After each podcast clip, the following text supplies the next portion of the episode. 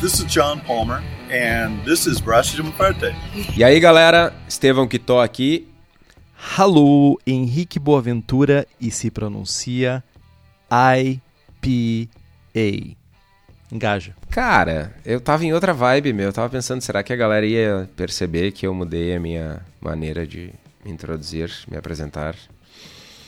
Eu disse, Nem- olha, eu gostaria de deixar bem claro que eu votei na opção Olá, aqui é Estevão Quitó de Iraí, mas ele não aceitou.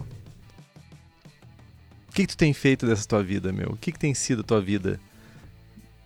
Nessa, ah, a gente tá de quarentena ainda. Para vocês, ouvintes do futuro que estão nos escutando, esse programa foi gravado na, no- no- na crise pandêmica de 2020. Nós estamos em junho e continuamos em casa. O que, que tu tem feito na tua casa, Kitó? Cara, eu tenho. Retomei alguns hobbies. Tenho cozinhado loucamente. Tá massa, tá massa. Tenho feito. Eu tenho uma vizinha agora que. que abriu uma casa de carnes, churrascaria, enfim, um misto de. E aí eu, eu agora consigo carnes de qualidade, tipo, teleentrega, só que não sem pagar entrega, tá ligado? Eu falo com a minha vizinha e ela traz carne boa. Só joga por cima do muro. Cara, tô, tô fazendo churrasco dia sim, dia também. Fico mandando foto pra gorizada pros meus amigos nos grupos de WhatsApp na segunda-feira de noite fazendo churrasco. E tô lendo bastante, mano. Comecei, eu tinha um, uma, uma biblioteca de conhecimento ali armazenada. Uns sete, oito livros de Seva que eu não tinha lido ainda.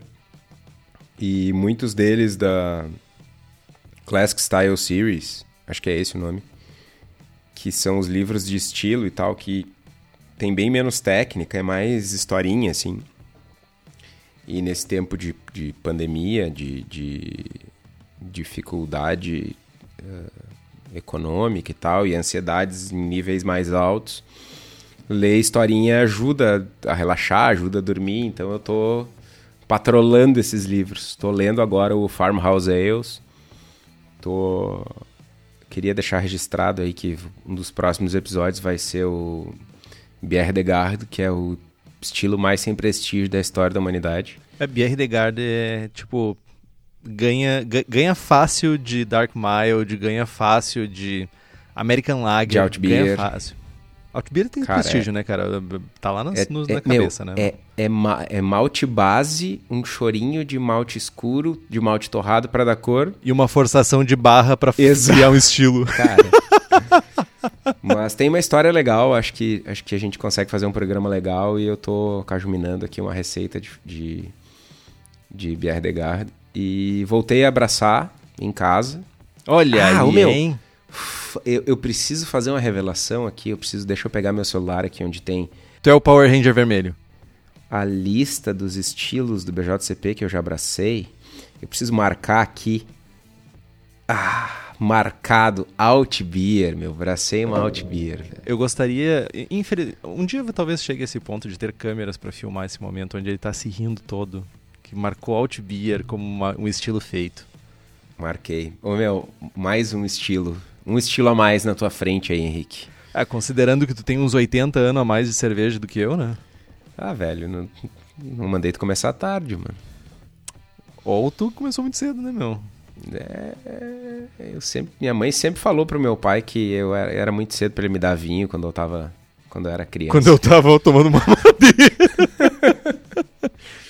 Cara, mas é, isso é sério, assim, eu, eu com seis anos de idade, cinco por aí, eu e meus, meus primos, quando a gente, o vô tava fazendo vinho, a gente tomava vinho doce, que era tipo o mosto fermentando, tá ligado?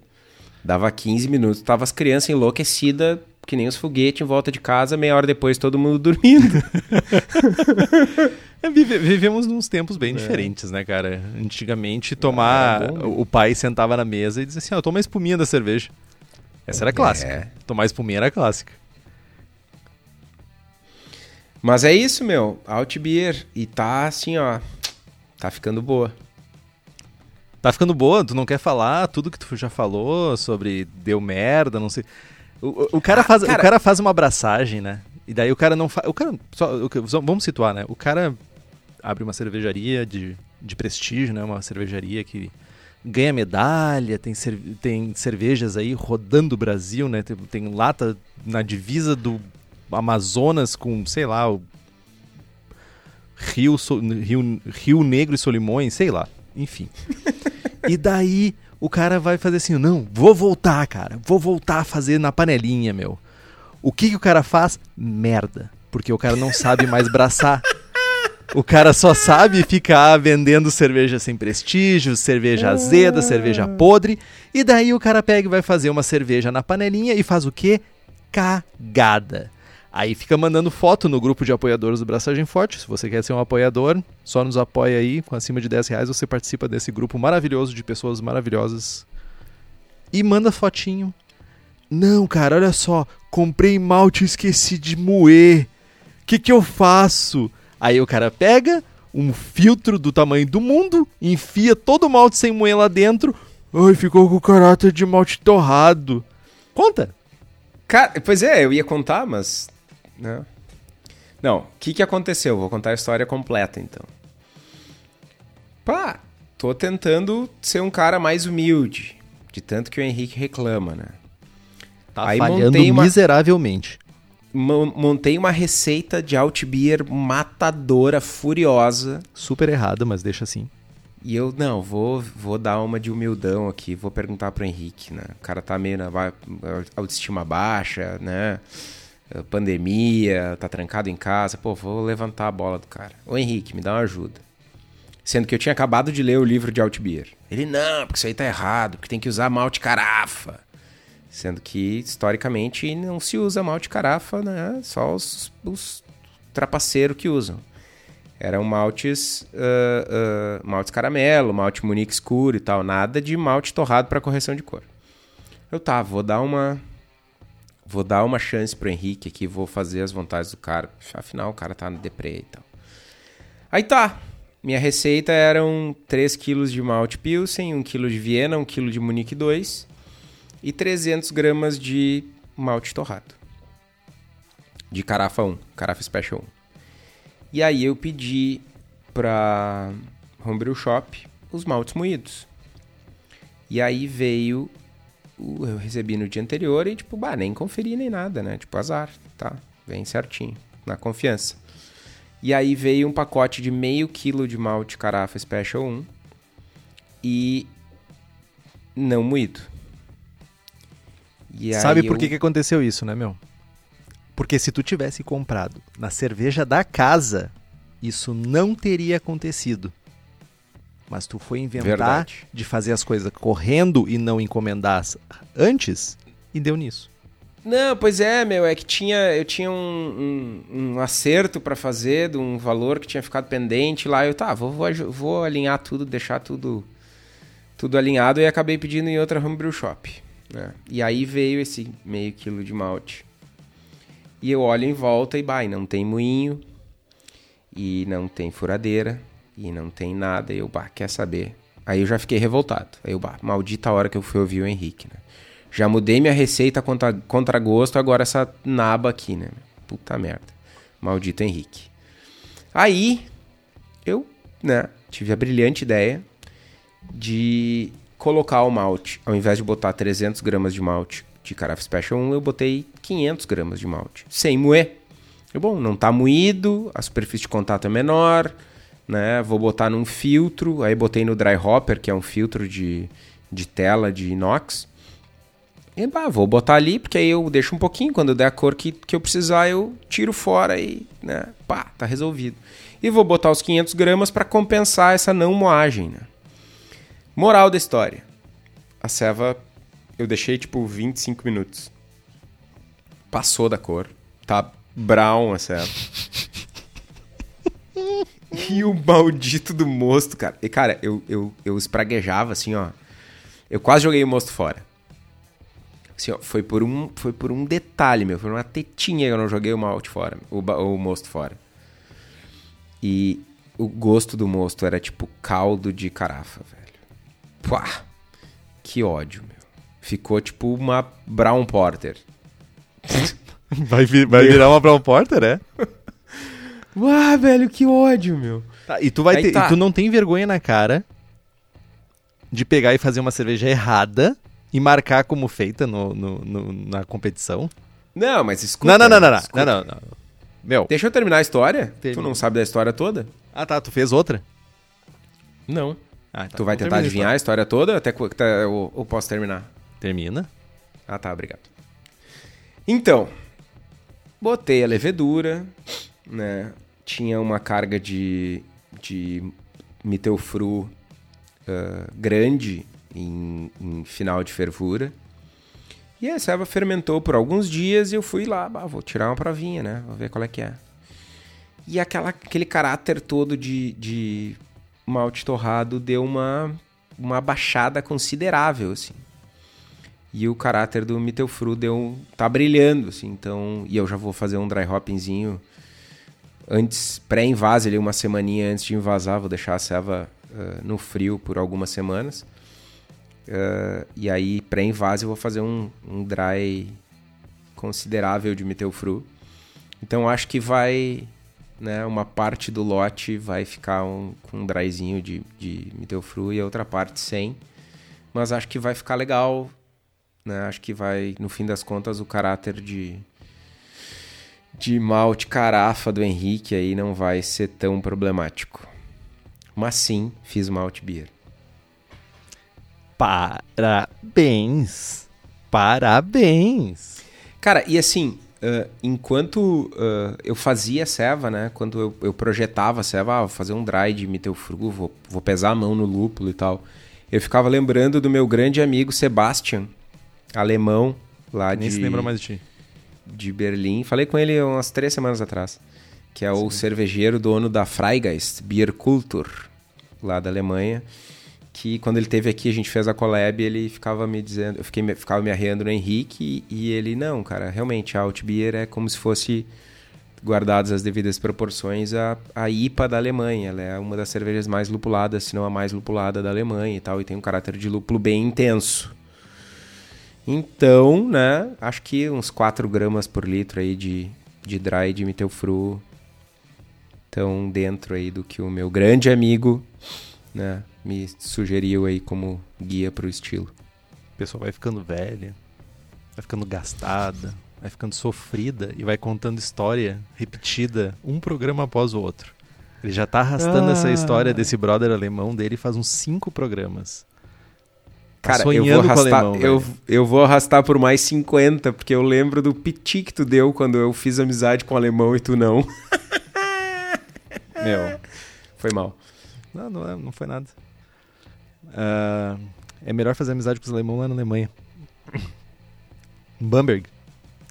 Mas tudo bem.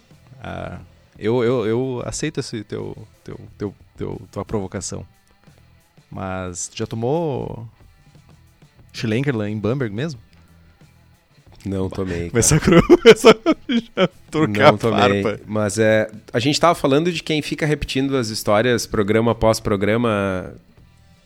Quem era mesmo? Os dois velhos que fazem esse programa. Ah. E tu, meu, o que, que tu tem feito?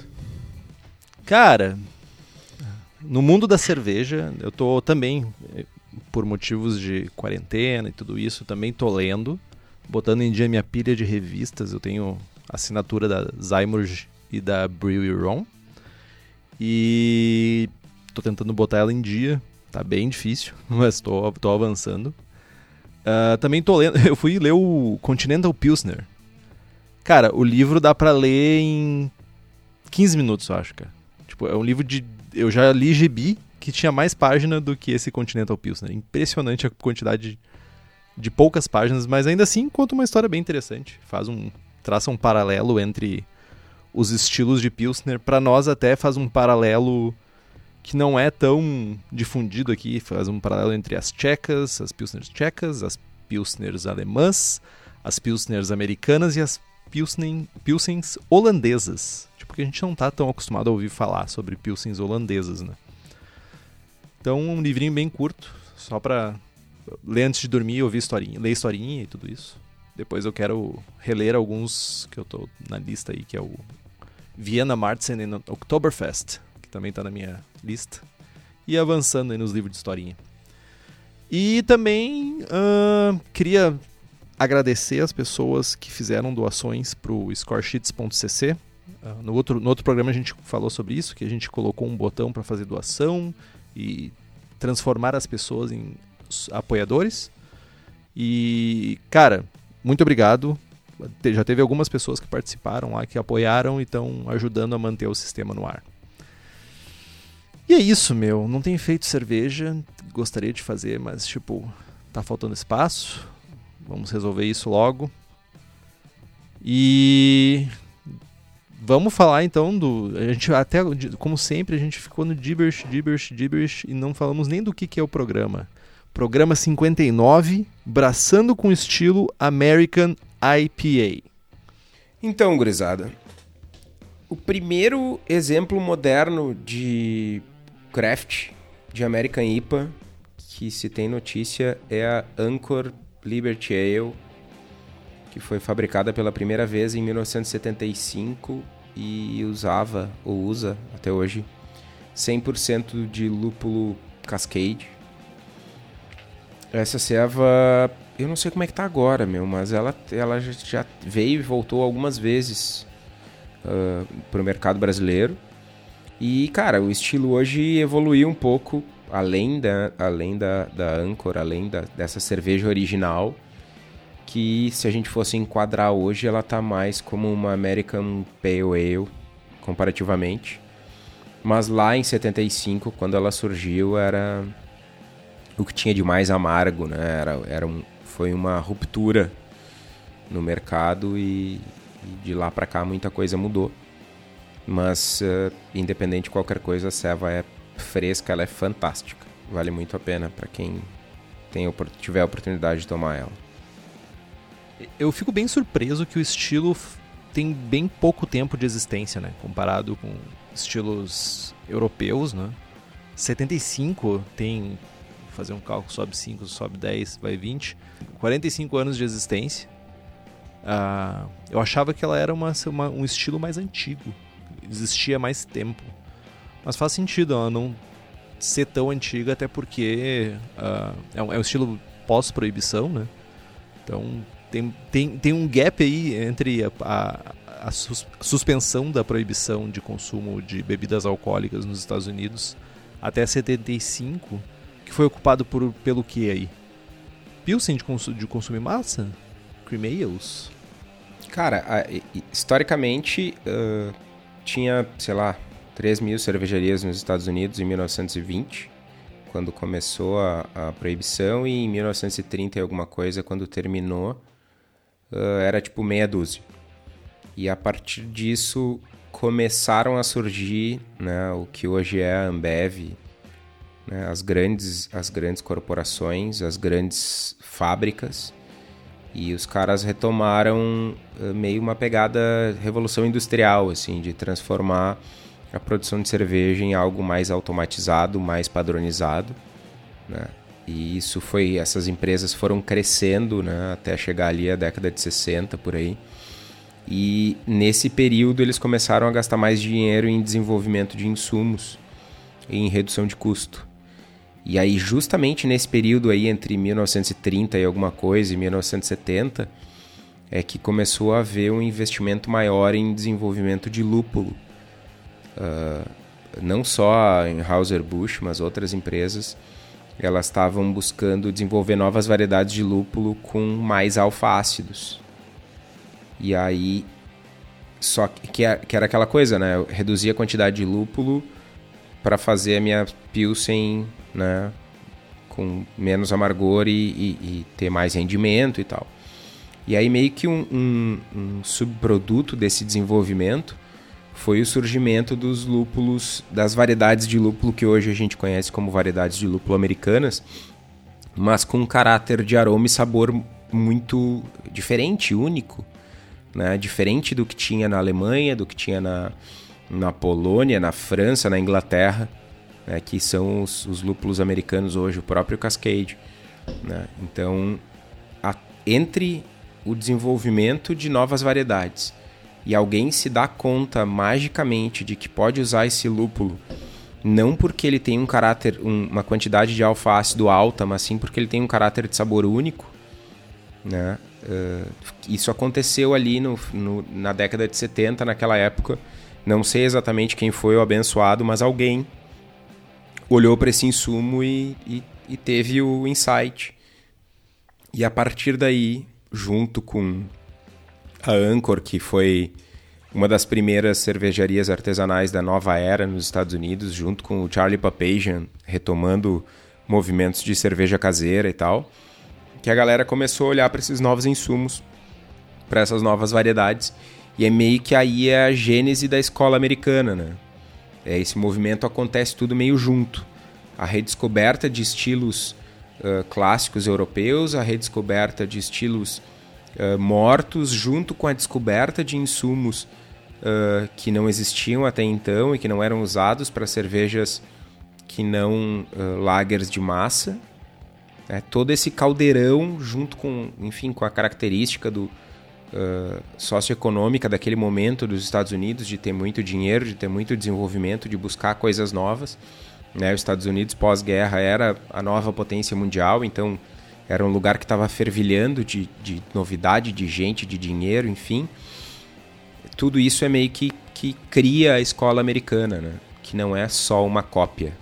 Né? E fazendo, não, não, sem provocação, sem crítica, mas ela sim se inspira, bebe de muitas fontes europeias, não tem como não ser assim, mas ela usa de ingredientes novos, usa de uma nova de um lance cultural também, de buscar por novidade, buscar por coisas extremas, que é um lance cultural bem diverso daquilo que tem na Europa, né? diverso do que tem na, na Alemanha, na Bélgica, enfim. Né? E aí surge. E a American IPA é meio que o, um dos, dos carros-chefe, né? que é o, o estilo onde esses novos lúpulos começam a brilhar. Eu. Primeiro, obrigado pela aula. Realmente. Bastante conteúdo aí. Uh, importante saber um pouco sobre o que, que acontece no lugar, né, para criar o estilo.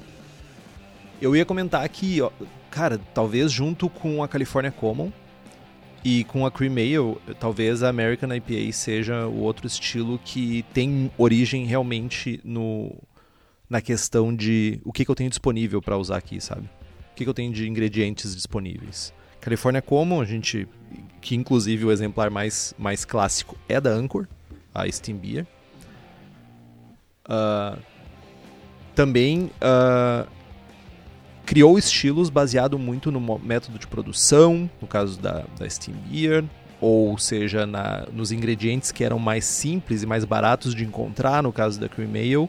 E no caso da American IPA é o uso dos lúpulos que estava disponível na, estavam disponíveis né, na região do norte americano. Então, apesar de ter se inspirado, talvez, numa, nas English IPAs, o caráter dela é bem diferente de uma English IPA, né? Tipo, aqui talvez esteja mais inspirado no nome do que propriamente em caráter de cerveja, né? Mas o BJCP nos ajuda a entender um pouquinho mais qual é essa diferença, né? Então, segundo o BJCP, estilo 21A, American IPA. É uma ale clara, americana, lupulada e amarga, moderadamente forte, apresentando variedades de lúpulo americanas ou do Novo Mundo o equilíbrio completamente voltado para o lúpulo, com um perfil de fermentação limpo, final seco e malte limpo e de suporte. No aroma, um aroma de lúpulo proeminente e intenso, com uma ou mais características de lúpulos americanos ou do Novo Mundo.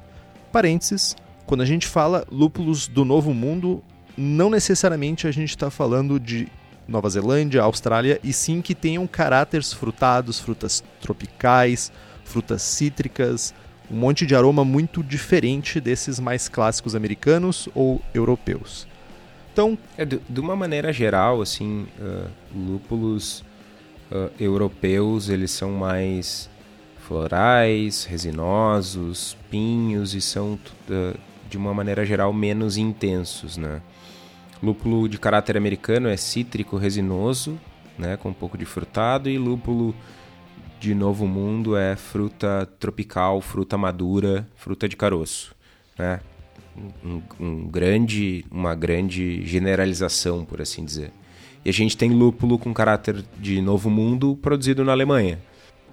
Uh, então aí, características como lúpulos cítricos florais, pinho resinoso, picante, frutas tropicais, frutas de caroço, baga, melão. Virtualmente qualquer variedade. Tipo, a não ser que o lúpulo não tenha aroma e sabor de nada, qualquer variedade é possível numa American IPA.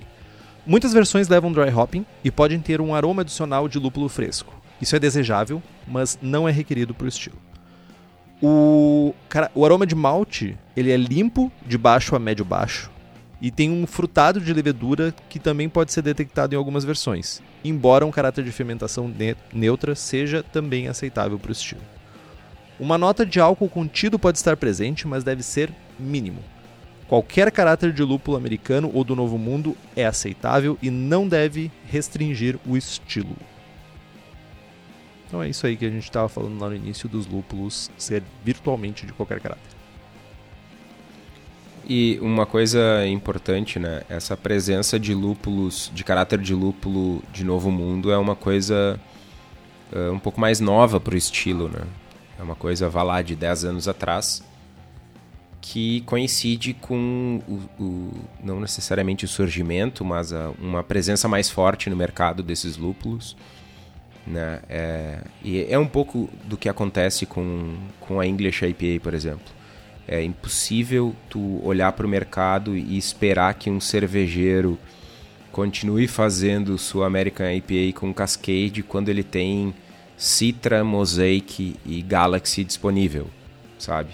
Tal qual uh, tem toda uma onda de, de English IPAs sendo feitas na Inglaterra com lúpulo americano. Então tu pega a English IPA de uma marca super conceituada lá e aí o cara não usa mais Fuggles, o cara tá usando o Centennial, porque é mais intenso, porque é mais aromático.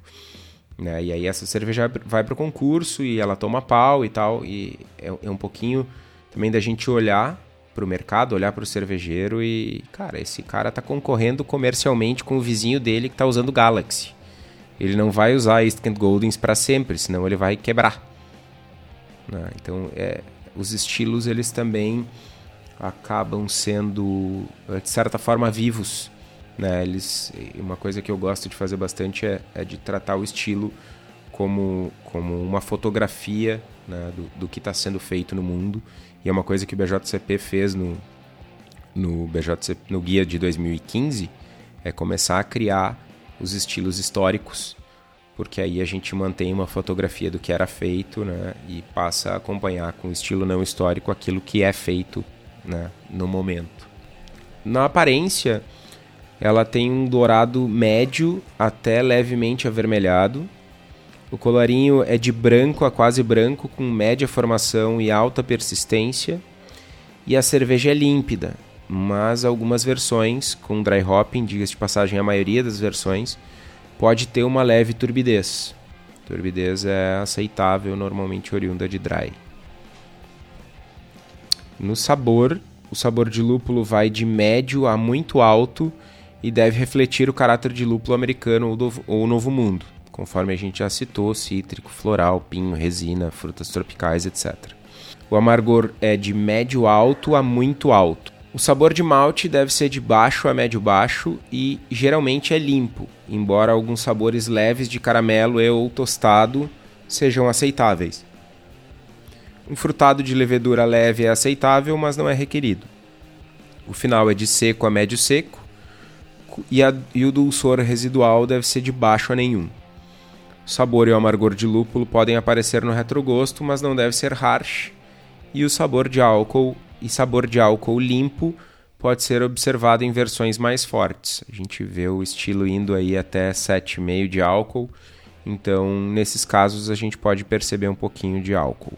Tipo, o estilo ele meio que se sobrepõe, né? O, o alto do estilo ele chega numa double IPA, né? numa double IPA leve, no, no, no, limite inferior do estilo é um se sobrepõe a uma American IPA no limite superior, né? Sim. Na sensação na boca, corpo médio baixo a médio com textura suave. Carbonatação de média a média alta, sem adstringências. Os comentários é, segundo o BJCP, uma interpretação moderna do estilo inglês histórico, fabricado com ingredientes americanos. A base para muitas variações modernas, incluindo double IPAs, bem como IPAs com vários outros ingredientes. Carvalho é inadequado nesse estilo. Carvalho, carvalho. Carvalho é inadequado nesse estilo. Que, que droga que, que quem escreveu o BJCP bota Carvalho. Quem, quem que bota Carvalho numa IPA, velho? Ah, tem os caras que botam, meu. Meu chapéu, velho. Estatísticas: OG de 1056 a 1070, FG de 1008 a 1014, sequinha. IBU de 40 a 70, SRM de 6 a 14 e ABV de 5.5 a 7.5. A comparação do estilo, ela é mais forte e mais lupulada que uma APA. Tem menos caráter de malte, seja caramelo, pão, tosta, do que uma English IPA. E tem mais lúpulo também do que uma English IPA, só que com caráter American ou Novo Mundo. Tem menos ésteres que uma English IPA e ela é menos alcoólica que uma Double IPA. Os exemplos comerciais: a Bell's Two Hearted Ale, a Russian River Blind Pig e a Stone IPA. As três muito boas. É, é, engraçado, né? Na verdade, não sei se chega a ser engraçado, mas o fato é que se tu comparar uma, uma American IPA moderna aí, os últimos cinco anos com uma Stone IPA, tipo, o caráter de lúpulo é bem diferente, sabe? Tipo, tu tem um caráter, ainda assim, existe um caráter ali que tu sente que tem um caráter de lúpulo americano, tudo isso, mas a intensidade de aromas e sabores é muito diferente. Uh, o que não faz dela pior.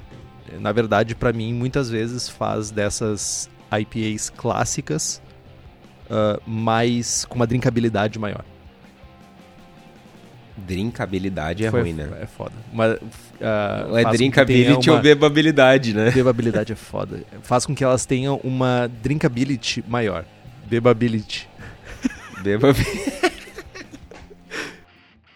Nós temos agora na nossa cabeça, ouvimos o que tô falando da história, muito bonita a história. Conversamos sobre o que a gente espera de uma American IPA. E agora a gente vem bota os pés no chão, pega a panelinha, pega os ingredientes e assim, ó, vamos fazer uma American IPA. Então, começando pelos maltes. O mais comum é usar como malte base, né, o malte pale. E em alguns casos, somente malte pale. Tu também pode usar alguns maltes especiais, como alguns tipos de caramelo ou até mesmo munique, mas o uso desses maltes não pode ser excessivo. Uh, correndo o risco de virar uma Brazilian Style IPA, né? que é aquela ceva virada só em caramelo que chega a doer os dentes de tanto criar cárie de tanto açúcar que tem na cerveja. Caso queira fazer algum ajuste de cor, dá preferência para maltes tipo Munique, que vão agregar um sabor maltado sem o residual tão doce que maltes caramelo podem trazer. Em geral, os maltes especiais não devem exceder os 10%.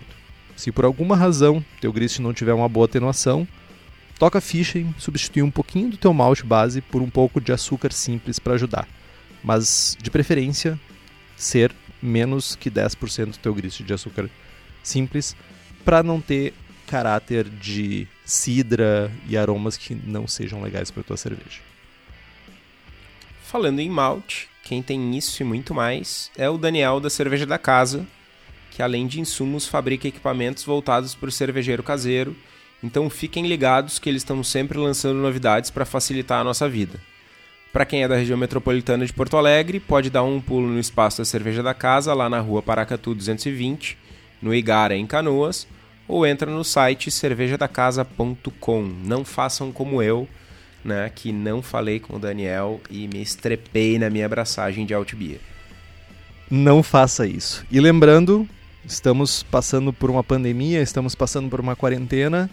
Liga para lá, faz o teu pedido, passa só para pegar, evita aí ficar se expondo, evita ficar uh, nas intempéries do tempo.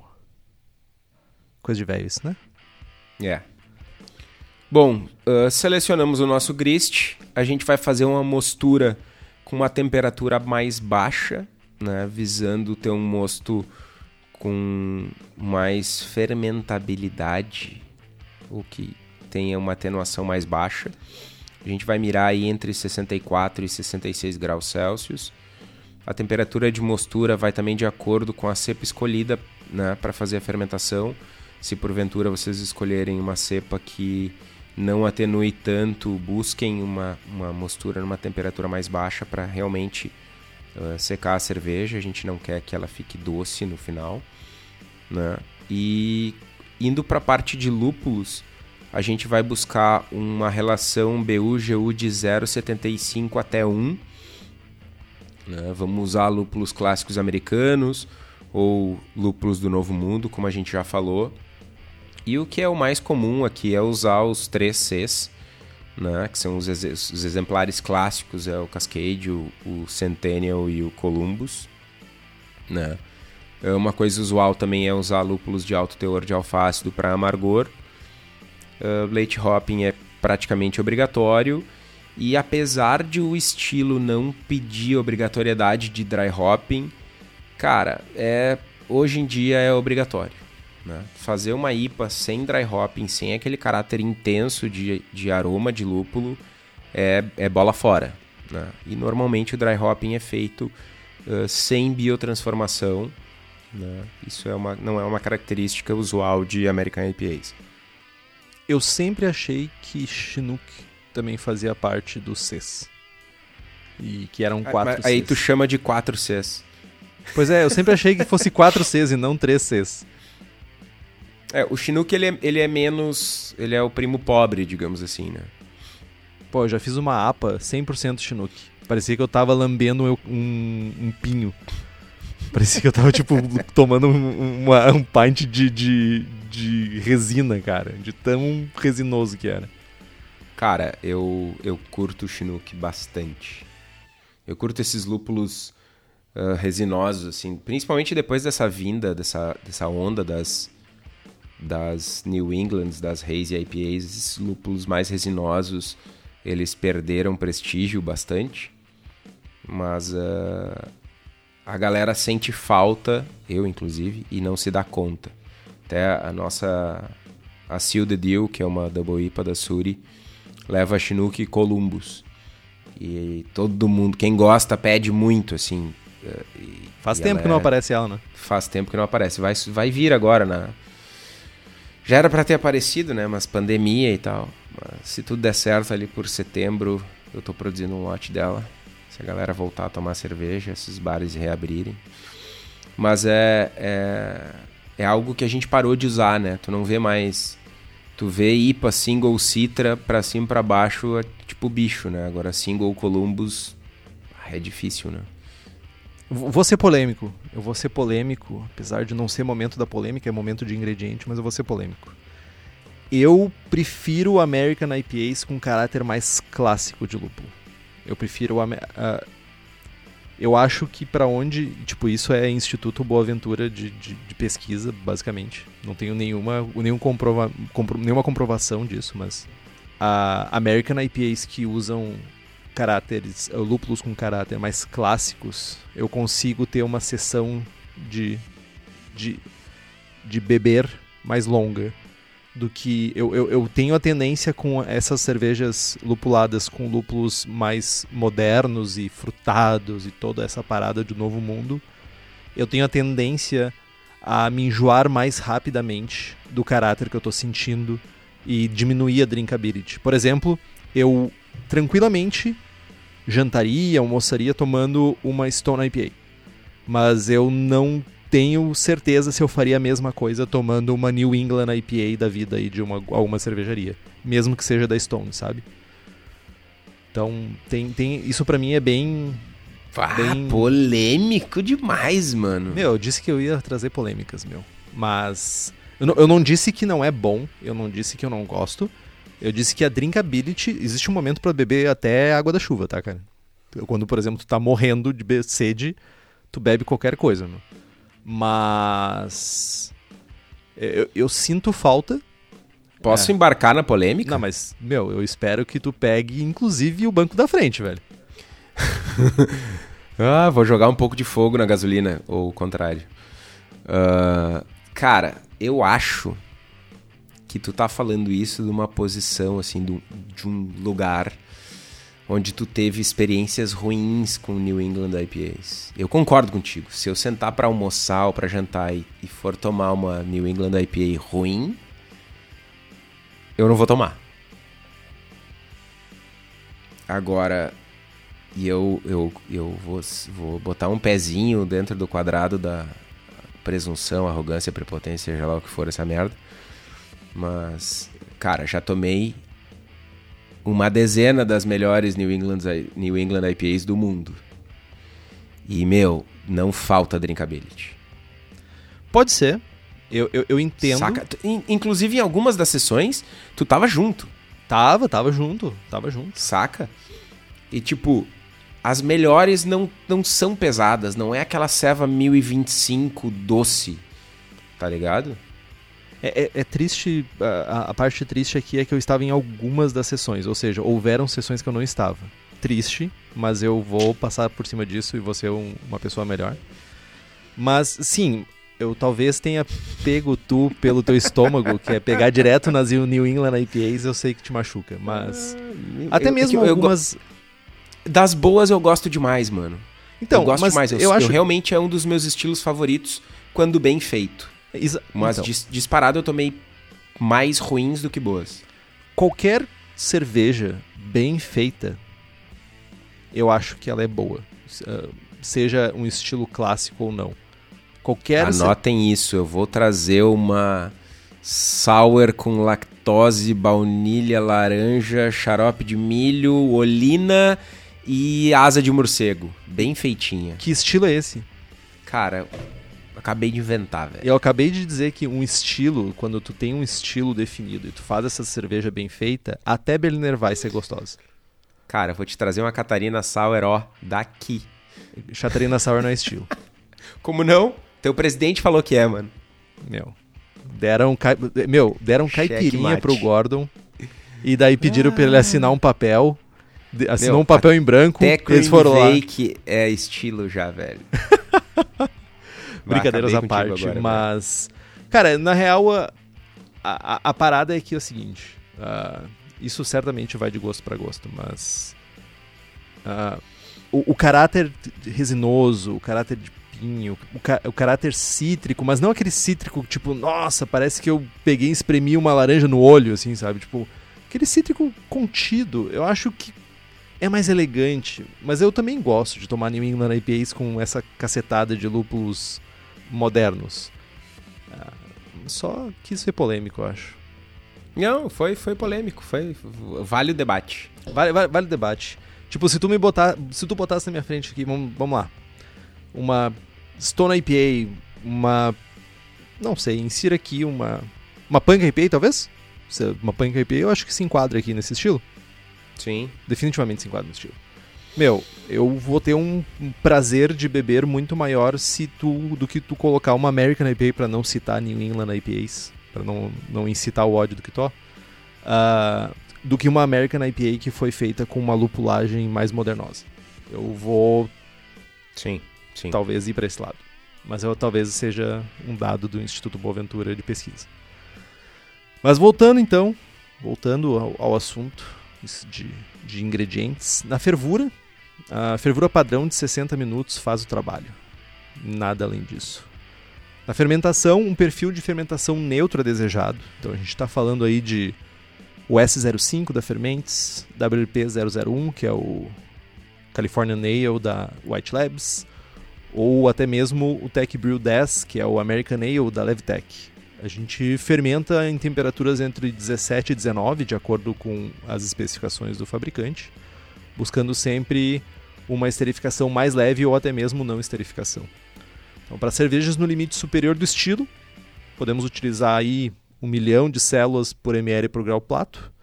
Se você quiser calcular isso, use a calculadora do braçagem forte. O link está no site. Algumas pessoas perguntaram, então tá no site. Tem um menuzinho lá e lá está a calculadora de leveduras.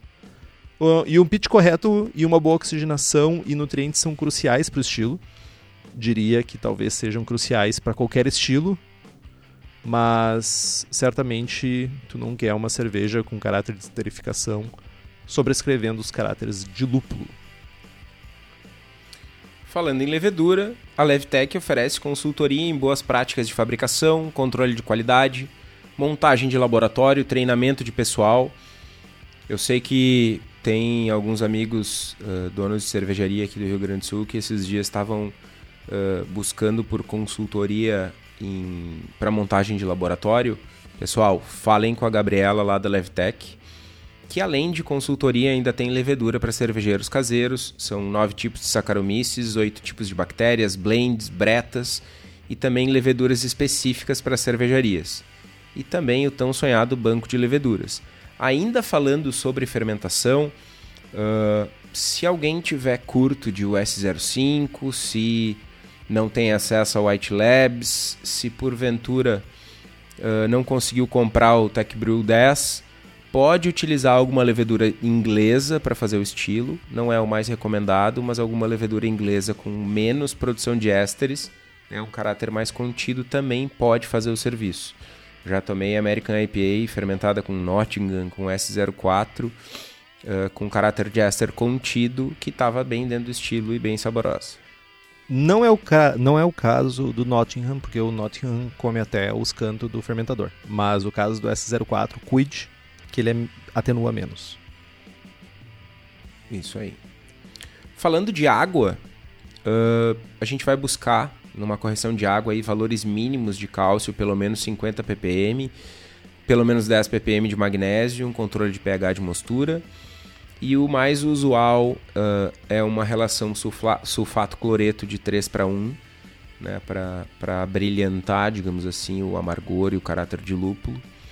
E tomar cuidado com a alcalinidade da água do esparge para evitar extração de taninos né, da casca do malte que é um, é um problema bem usual uh, a, a, a, presença de adstringência, seja por excesso de lúpulo, seja por correção de água incorreta, seja por uh, extração de taninos. Né? A adstringência é um problema significativo no estilo, para quem faz o estilo. E a gente vai buscar uma carbonatação de 2.3 a 2.7 volumes eu preferencialmente pro estilo gosto dela mais carbonatada. O que, que tu acha, Henrique? Definitivamente mais carbonatada. Uh, apesar de que English IPAs são menos carbonatadas, né? Tem um caráter de carbonatação bem mais próximo das outras ales inglesas. Mas carbonatação mais alta definitivamente ajuda, inclusive, a volatilizar aqueles tão desejados aroma, aromas de lúpulos que a gente quer que chegue a cinco mesas do lado quando a gente estiver no bar tomando. Sabe aquele, aquele lugar Exato. que a gente ia antes da quarentena? bar. Lembra? Era bom. Era bom. Quem, quem aproveitou, aproveitou, né, cara? Quem não aproveitou, espero que aproveite de novo em alguns meses. E os desafios da cerveja? Uh, fermentação bem conduzida. Acho que isso deveria estar uh, gravado em todos os desafios de cerveja. Uma boa fermentação sempre é um desafio. Uh, é um, um, organismo vivo, mas se tu tomar todos os. Or organismo vivo é ótimo é um ser vivo, é uma coisa que tu tem controle peronomútil. Não e... pode ser um organismo morto? É, pode, pode. Né? pode. Então, um organismo vivo serve. É, então, então, pega os vivos e faça uma, uma fermentação bem feita. Uma atenuação correta, evitar do sor residual e que possa impactar de certa forma no caráter do lúpulo. Amargor sem harsh, isso é bem importante. E talvez aqui, talvez de todas essas coisas, tudo isso que a gente já falou, a porra do caramelo. Que tipo, vão fundar um novo estilo chamado Brazilian Style IPA, porque puta que pariu que povo que gosta de botar caramelo em IPA, velho. Ô, oh, desgraça. Caceta, velho. Tipo, tu vai tomar uma American IPA assim, tipo, bah, eu sou uma pessoa que se eu vou em algum lugar e tem uma cervejaria que eu não conheço, eu vou tomar cervejas do da cervejaria. E tu chega no lugar, eu vou tomar uma American IPA e tu toma um gole Amber Ale. Tu toma outro gole Red IPA. Porra, meu. Red Ale, no caso. Porra, vai, não usem caramelo. Evitem ao máximo usar caramelo, pelo amor de Deus. Caramelinho, meu. Desculpa o ódio. Caramelo tem seu lugar, cara, em um monte de estilo. Agora, cara, não, não te- tipo, tu tá fazendo uma cerveja amarga, tu toca caramelo pra quê? Pra quê? Tu não quer tomar uma Ah, cerveja amarga, toma outra coisa. Toma, sei lá, cara, gasosa. Toma Gasosa. Guaraná Fruc, velho. Toma outra coisa, velho. Paga nós, Fruc. Então, falando de livros, a gente tem uns bons umas boa, uns bons livros aí que falam sobre o assunto. O The New IPA Scientific Guide to Hop Aroma and Flavor pelo Scott Janish, é meu novo livro de cabeceira. Uh, For the Love of Hops, The Practical Guide to Aroma, Bitterness and the Culture of Hops, por Stan Hieronymus. E o IPA Brewing Techniques, Recipes and the Evolution of India Pale Ale, por Meat Steel, que é o ex-cervejeiro da Stone Brewing. Gente finíssima, por sinal. E você, meu querido ouvinte, que dava desculpa, que reclamava toda santa vez, Ei, só tem livro em inglês, só tem livro em inglês, eu não sei ler inglês. É uma boa oportunidade na quarentena você aprender inglês. Primeira coisa bem importante, porque muitos, e quiçá aprender alemão, porque tem muito conteúdo bom em alemão. Mas só o inglês já é bem legal para uma, uma quarentena. Vamos esperar outra quarentena para aprender alemão. Então, cara, a desculpa acabou. Juntamente com a editora Crater, estamos trazendo uma promoção para os ouvintes do Braçagem Forte. Todos os livros da editora com 10% de desconto usando o código Braçagem Forte, tudo junto. Tudo junto e em letra minúscula. Você paga mais barato e, como sempre, nós ganhamos uma berolinha. A berolinha é super importante. Você não paga mais nada, nem um centavo a mais. Ou, na verdade, você paga menos e nós ganhamos uma berolinha. E tem o livro Lúpulo, do Stan Hierônimo, traduzido. Se liga que o desconto só é aplicado direto na loja online da editora. Então vai lá em editoracrater.com.br barra loja, o link está aqui no post, e usa o código Braçagem Forte, tudo junto e minúscula. Cráter escreve com K. Tipo Kratos. Daquele joguinho. É, daquele joguinho. Boa, boa. Valeu pela parceria, editora Cráter, e, e muito legal a iniciativa de trazer livros sobre Seva, né, que é um assunto que a gente gosta tanto, pra galera aqui em português. Definitivamente. Bora falar de receita? Bora falar de receita. A receita de hoje é da cerveja No Existe, que é a American IPA da Suri. A OG estimada é 1062, a FG 1010, 6 SRMs é 6,5 SRM é a cor, 70 IBUs projetados, 7% de álcool e uma fervurinha de 60 minutos. O grist é composto de 87% malte pale, 10% malte Munique 1, 3% carapios. A lupulagem são 30 IBUs de Single a 60 minutos, 34 IBUs de Columbus a 30 minutos e 6 IBUs de cada Centennial, Citra e Columbus a 5 minutos do fim. A mostura uh, é uma infusão simples a 64 graus por 64 minutos, 10 minutinhos de mash out a, a 78 e aí a gente leva para fermentação. Ela fermenta com American Ale da Levtech, inocula 18 graus, fermenta 18 graus e no quarto final da fermentação sobe para 22 graus. Após o fim da fermentação, baixa a temperatura para 15 graus, adiciona 3 gramas por litro de Centennial, Citra e Columbus, deixa por 3 dias, manda para o frio, clarifica e um abraço para o gaiteiro. Tenho, tenho comentários. Tenho comentários a fazer. Primeiro, meus parabéns por usar 3% só de carapios. Deve ter sido difícil resistir. Porque toda a escola cervejeira brasileira faz push para te botar mais. Então, meus parabéns. Segundo, eu gostaria de saber por que que tu faz o dry hopping a 15 graus. E não a temperatura que tu está fermentando, por exemplo. Uh, vamos lá. Especificamente nessa ceva, eu não quero uh, biotransformação. Né? Então eu não vou, eu não vou adicionar o lúpulo no final de fermentação. A fermentação terminou, eu baixo a temperatura para 15 graus. Ela vai decantar parcialmente a levedura e a levedura, a levedura vai sair de, de, de atividade, né? Mas eu ainda vou fazer um dry hopping a quente, né? A morno. Pô, 15 uh... considerando o frio aqui do sul, 15 já, já é já é pra usar uma jaquetinha, né, meu? Enfim, cara, a grande sacada aqui é tentar economizar tempo de tanque. Ao invés de fazer um dry a zero e deixar aí seus 7 dias, eu faço um dry a 15 por 3 dias e ganho 4 dias de tanque. Basicamente é isso. Então, olha aí, ó. Esse é o momento onde a gente começa a perguntar coisas, né? E, e trazer coisas, porque, porque é o que a gente faz. A gente faz esse programa para isso. Segundo a literatura, no livro do grandiosíssimo Stan Hieronymus, ele fala que o, o grosso, né, o, a grande maioria da extração dos óleos dos lúpulos ocorre nas primeiras 24 horas. Pelo menos 80%, se eu não me engano.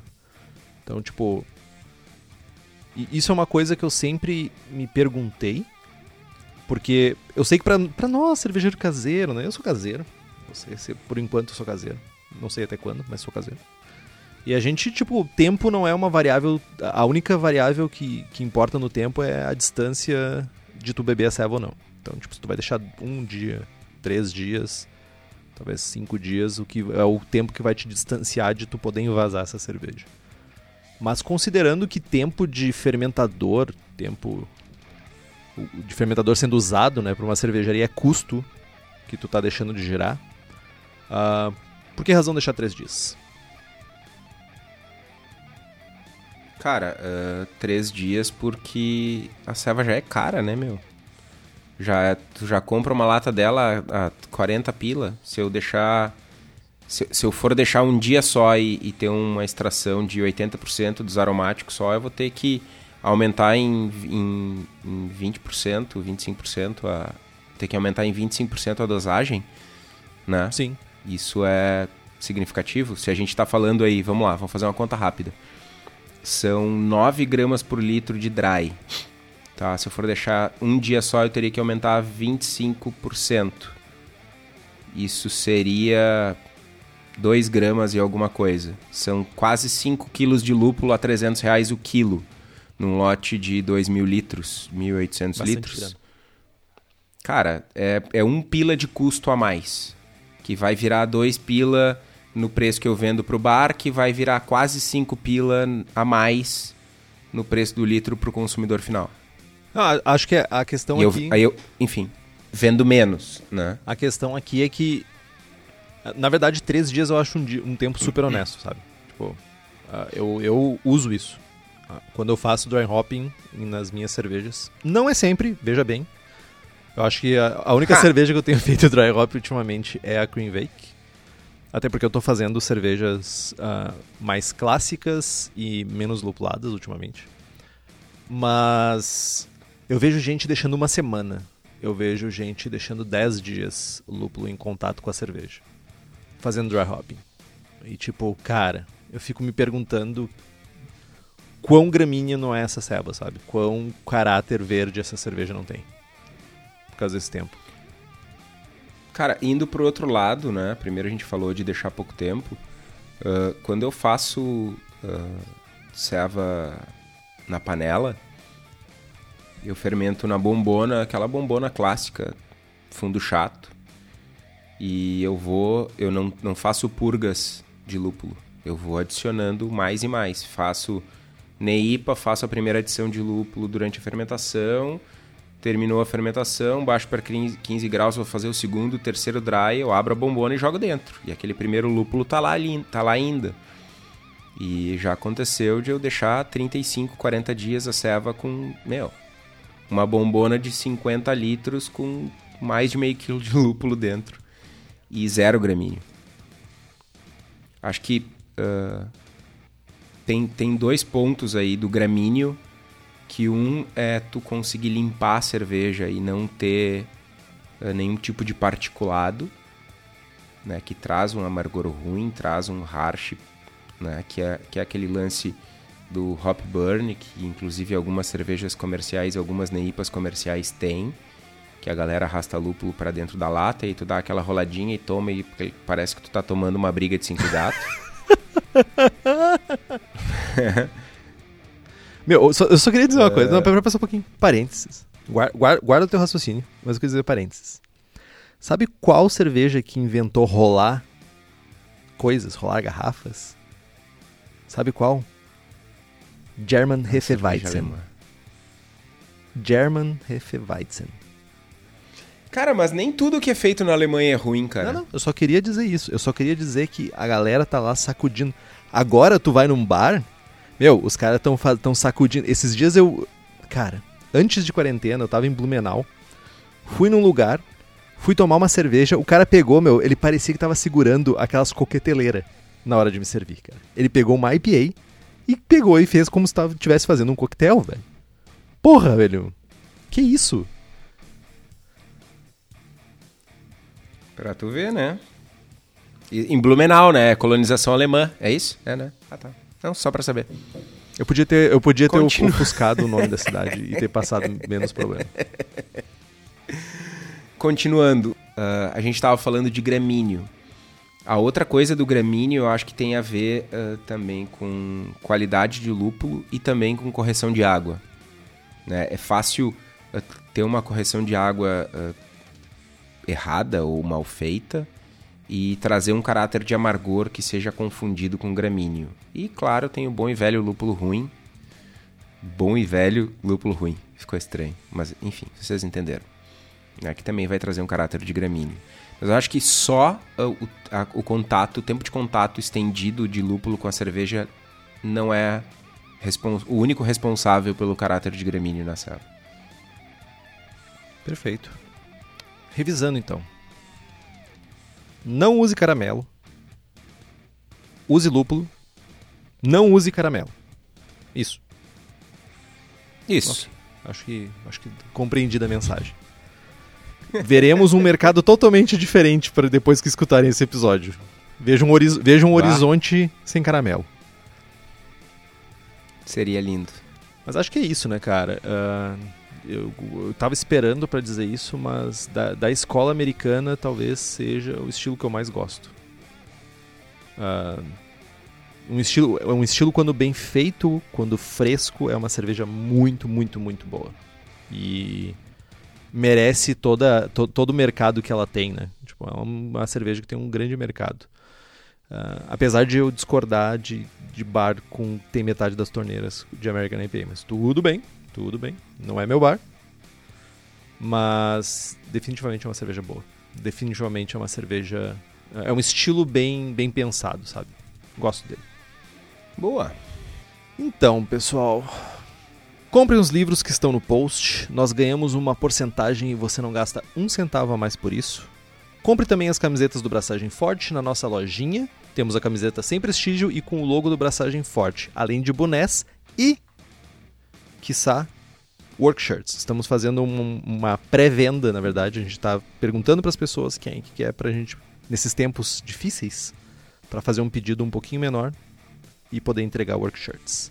Quem nos apoia com as camisetas e workshirts é o pessoal da Versus Uniformes, que além das camisetas também faz camisas polos, polos, camisas polo, uniformes profissionais, jaquetas, moletons e estão em Bento Gonçalves, no Rio Grande do Sul vocês podem entrar em contato com eles através do telefone 54 3452 0968 ou pelo site versus.indieindustria.br.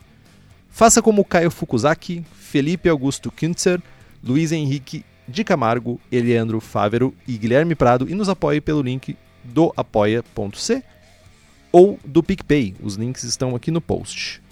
Curta nossa página no Facebook, nos siga no Instagram e assine o feed pelo nosso site. Também estamos no Spotify, no Deezer. E se você gosta do programa e quiser fazer um review no iTunes ou no agregador de podcast que tu usa, nessa época tá todo mundo tentando redescobrir podcast, já cansou de ver Netflix, já cansou de ficar na frente da televisão e agora estão escutando podcasts. a gente vai um pouquinho mais longe, significa muito para nós. Compartilhe os episódios com seus amigos. Tem dúvidas, sugestões de pauta, críticas, quer anunciar sua empresa ou seu produto? E-mail para contato@braçagemforte.com.br ou mande uma mensagem para nós no Facebook. É isso, meu. É isso. Braçagem forte. Braçagem forte.